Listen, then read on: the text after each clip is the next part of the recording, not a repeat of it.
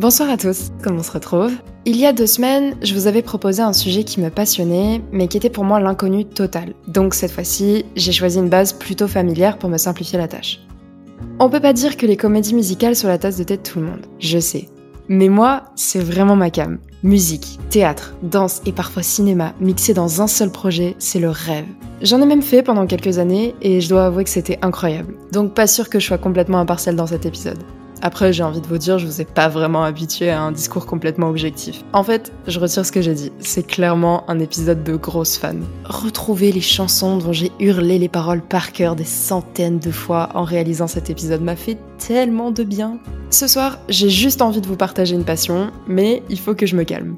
Mon enthousiasme par rapport à ce sujet a rendu la rédaction très très difficile. J'ai voulu commencer par lister les œuvres auxquelles je pensais automatiquement quand on me dit comédie musicale, pour me donner une base de travail, c'est comme ça que je fonctionne d'habitude, et euh, c'était légèrement impressionnant. Ok, je vous lis un extrait. J'ai noté Wicked, Phantom of the Opera, Cats, Hamilton, Airspray, Mamma Mia, Saturday Night Fever, La La Land, c'est évident, Teen Beach Movie, High School Musical, Grease, Footloose, Moulin Rouge, Burlesque, The Greatest Showman, Les Misérables, Epic, Mean Girls, Heathers, Flashdance, Dirty Dancing, Fame, Bye Bye Birdie, West Side Story, Singing in the Rain, A Star is Born, Stormy Weather, Mary Poppins, Glee, Descendants, Cry Baby, Romeo et Juliette, Funny Girl, Matilda, Les Parapluies de Cherbourg, Les Demoiselles de Rochefort, Starmania, Mozart l'Opéra Rock.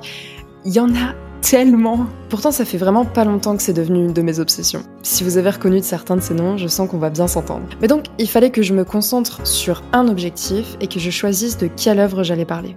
Déjà, j'aimerais recentrer mon sujet sur les films musicaux, qui sont accessibles plus facilement en streaming si vous souhaitez les regarder après que je vous ai vanté leur mérite pendant 15 minutes. Et puis, ça parlera à un plus grand nombre d'entre vous. Il faut pas confondre comédie musicale et film musical. La comédie désigne les représentations sur scène et c'est un peu moins connu ici en France. Ça l'est un peu plus à Londres avec le West End et beaucoup euh, aux États-Unis évidemment avec Broadway. Mais donc j'ai décidé de me mettre au défi de répondre aux critiques régulièrement faites aux films musicaux, avec des exemples concrets. Qui sait, peut-être que j'aiderai certains insensibles au genre à percevoir les films musicaux différemment.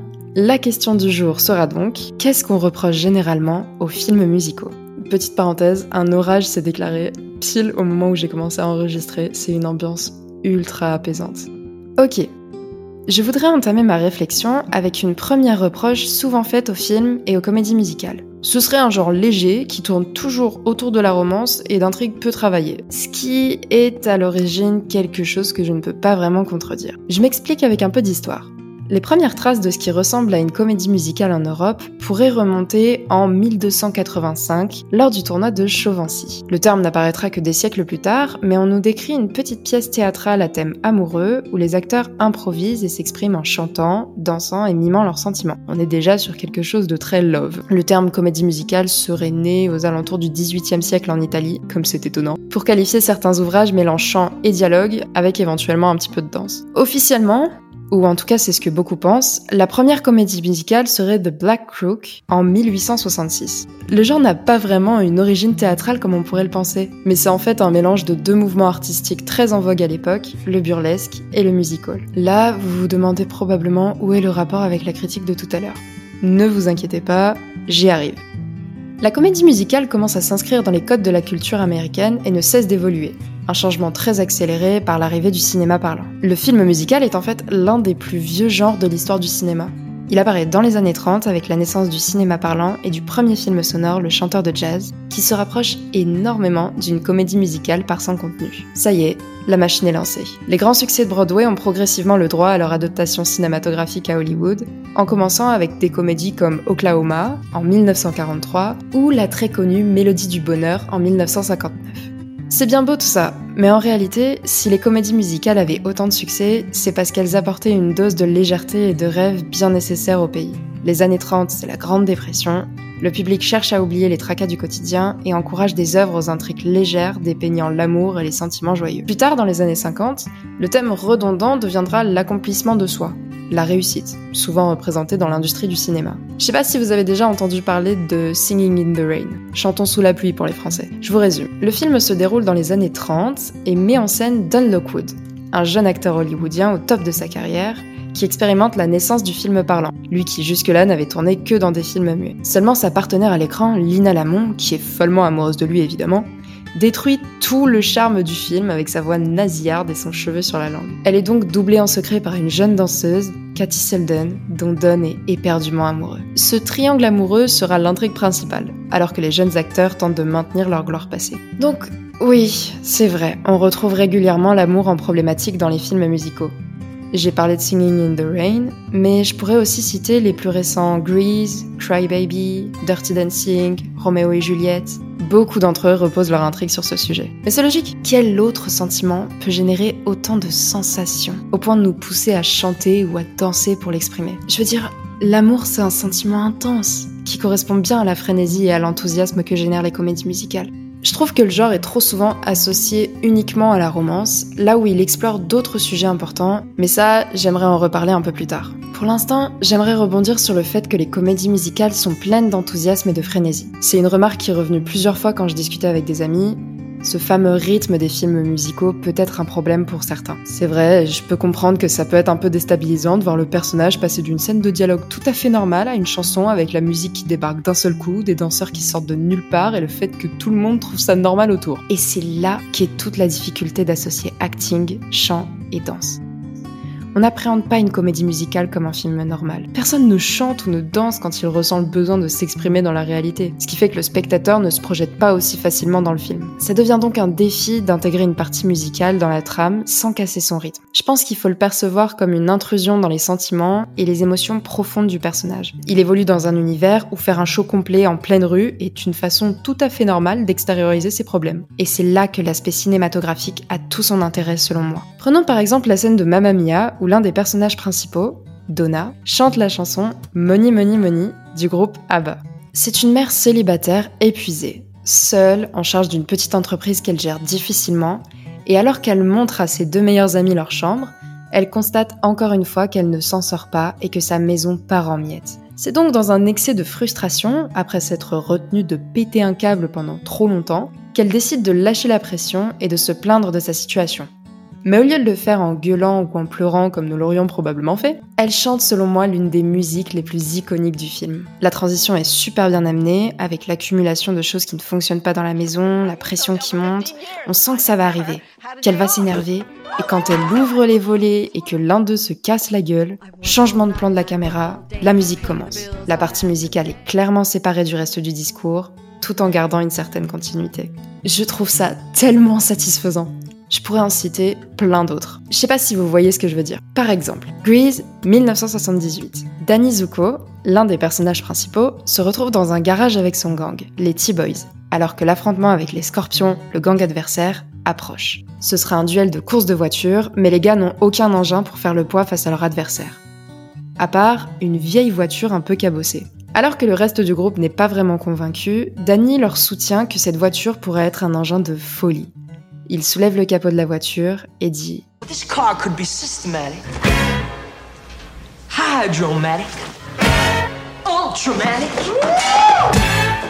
Why could be grease lightning? Jette sa veste et là, changement pour un grand angle, il monte sur le bar et la musique part. Grease Lightning est clairement beaucoup trop cool comme musique. Tout le reste de la partie musicale, le décor change pour un fond complètement blanc genre garage de luxe et la vieille bagnole devient une voiture rouge ultra stylée. C'est clairement l'imagination de Danny qui prend le dessus alors qu'il raconte à ses gars comment cette voiture pourrait être le meilleur engin de toute la ville. L'ambiance de cette musique est incroyable et pour moi c'est clairement la meilleure de tout le film. Bon, pour mon petit plaisir et pour que vous compreniez bien ce que je veux dire, un dernier exemple. The Greatest Showman, sorti en 2017. P.T. Barnum est directeur d'un cirque et il invite Philip Carlyle, un jeune dramaturge populaire, à venir boire un verre avec lui.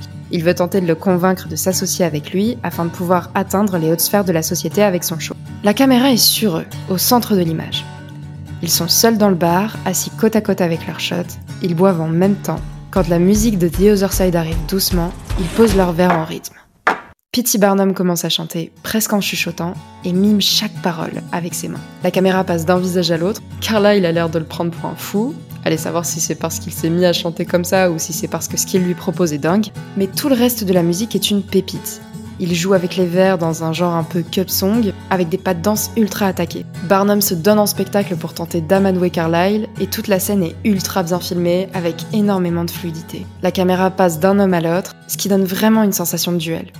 Rien que d'en parler, j'ai des frissons. Bref, toutes ces scènes m'ont marqué comme des moments forts, très forts est particulièrement bien intégré dans la dynamique du discours. Évidemment, c'est pas toujours aussi fluide, et il arrive souvent que même moi, je trouve certains passages musicaux dans certaines œuvres très mal intégrés. C'était le cas dans Footloose. La scène où il danse devant la voiture m'a juste mis des frissons de gêne la première fois que je l'ai vu. C'est ultra injustifié et j'avais du mal à comprendre l'intention de ce moment. C'était également le cas dans Cry Baby. Le souci n'est pas vraiment le timing des musiques, mais les chorégraphies. Seigneur, ce film était super chelou. Il m'a vraiment mis giga mal à l'aise. Et d'un autre côté, j'ai kiffé ces musiques. Gros gros coup de cœur pour Hey Mr. Jello. Vraiment, cette musique est incroyable. Bon bref, si les passages musicaux sont bien maîtrisés, avec un rythme régulier, et que les chorégraphies sont au point, ça peut marcher à fond. Ça permet même un effet cathartique, l'expression améliorée d'une pensée, d'une idée ou d'un sentiment. Et c'est ce qui m'amène à ma troisième critique. Et ce qui m'amène à ma troisième critique. Les comédies musicales sont un peu trop extravagantes, toujours très engagées, et elles veulent toujours casser les codes. Celle-ci est revenue plusieurs fois. En effet, beaucoup de films musicaux ont été censurés ou alors largement critiqués, que ce soit par le public comme par les producteurs. Je pense notamment au Rocky Horror Picture Show, sorti en 1975, qui parle ouvertement de sexe où certains personnages font l'apologie de la drogue, de l'alcool et du voyeurisme, où le taux de nudité à l'écran est relativement élevé, mais c'est surtout le personnage du docteur Frankenfurter qui avait beaucoup fait parler. Dites-vous que l'introduction de ce personnage est une musique appelée Sweet Travestite. Quand aujourd'hui ce travestir n'est pas très bien vu, alors j'ose même pas imaginer ce que c'était quand le film est sorti. Oui, un certain nombre de films musicaux ont marqué des générations par leur contenu qui dépassait les limites des codes de l'époque. Mais c'est pas toujours aussi abusé que le Rocky Horror Picture Show. Et c'est parfois très bien tourné. Je pense à Airspray, notamment, qui est un film que j'ai sincèrement adoré, je le porte beaucoup dans mon cœur. Le personnage principal, Tracy Turnblood, est une jeune femme un peu potelée, en plein milieu des années 60, quand la mode était aux tailles ultra minces. Elle souhaite devenir danseuse dans un show télévisé, le Cornicolan Show, et donnera tout ce qu'elle peut pour y arriver. C'est marrant parce que le remake est sorti en 2007, en pleine période où la mode d'être ultra skinny était revenue. D'ailleurs, dans le cast du film se trouvait l'actrice Amanda Bynes, particulièrement populaire dans les années 2000 pour ceux qui se souviennent, qui a malheureusement dû faire face à de nombreux problèmes d'anorexie. Je trouvais le parallèle plutôt intéressant. En plus de ça, l'histoire de Hairspray se déroule à Baltimore et nous replonge dans un contexte où la ségrégation est toujours de mise, malgré que certains esprits plutôt jeunes commencent à s'éveiller sur le sujet. Seulement, le message passe discrètement sur un fond d'une compétition de danseurs, ce qui ne donne pas vraiment une valeur moralisatrice au film, tout en faisant passer un message. Un des moments qui m'a marqué dans ce film, c'est la chanson de New Girl in Town.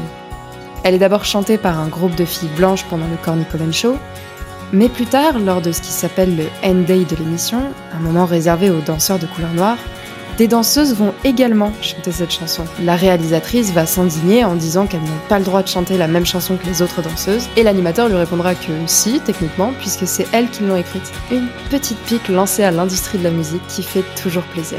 D'ailleurs, euh, pour les connaisseurs, j'ai eu pendant super longtemps un crush sur Seaweed, l'un des personnages secondaires. Je vous jure, le gars danse et chante beaucoup trop bien. Je sais pas ce qui est devenu cet acteur, mais Seigneur, il était beaucoup trop cool. Bref, que ce soit ça, ou la représentation de la liberté sexuelle dans Footloose au travers de la danse, ou une critique sur la non-considération des taux de suicide chez les jeunes dans Heathers, la représentation de la communauté LGBT dans Glee, à une époque où c'était très peu le cas, il arrive souvent que sur un fond de feel good, les films et les comédies musicales aient permis d'ouvrir la parole sur des sujets peu traités. Donc non, pour conclure, les films musicaux, c'est pas que de l'amour et du romantique, pas que des lycéens qui dansent du rock, c'est aussi la tristesse des misérables. Allez voir ce film, il est trop bien. Des révolutions et des combats, comme dans Hamilton ou West Side Story. C'est aussi la beauté de l'image, au travers de La La Land ou The Greatest Showman, qui aurait pu être récompensé pour ça. Et c'est beaucoup, beaucoup de très bonne musique, avec Mamma Mia, Saturday Night Fever ou Flashdance. Mais on l'oublie souvent, c'est aussi une partie de notre enfance. J'en ai pas parlé, mais un grand nombre de productions Disney Channel, avec Descendants, High School Musical, Violetta ou Victorious, avaient ramené les films musicaux sur le devant de la scène quand on était enfant. Et puis, Le Lion Aladdin, Mulan, La Belle et la Bête et les trois quarts des productions originales des studios d'animation Disney sont des films musicaux. Alors, avec tous les remakes qui ont été produits récemment, le film musical revient à nouveau sur le devant de la scène, pour mon plus grand plaisir. Aidé également par des films comme Rocketman, Elvis ou Bohemian Rhapsody. Si vous voulez en savoir plus sur la tendance au remake de Disney, je vous rappelle que j'ai fait un épisode là-dessus. Allez voir ça, il est trop bien. Oh, j'ai l'impression d'avoir parlé pendant une éternité et d'avoir même pas effleuré la surface de mon sujet. Ma conclusion à tout ça, c'est que je pense que le film musical va encore beaucoup évoluer. Et j'espère que Broadway continuera de nous produire des pépites et qu'Hollywood continuera de les adapter pour que je puisse les regarder sans avoir à traverser la moitié du monde. Bon, je repars avec 1000 chansons en tête, une toute nouvelle playlist que je vous partagerai peut-être, et une certaine hâte de vous retrouver pour un nouvel épisode dans deux semaines. Même jour, même heure, à très vite sur Spotify.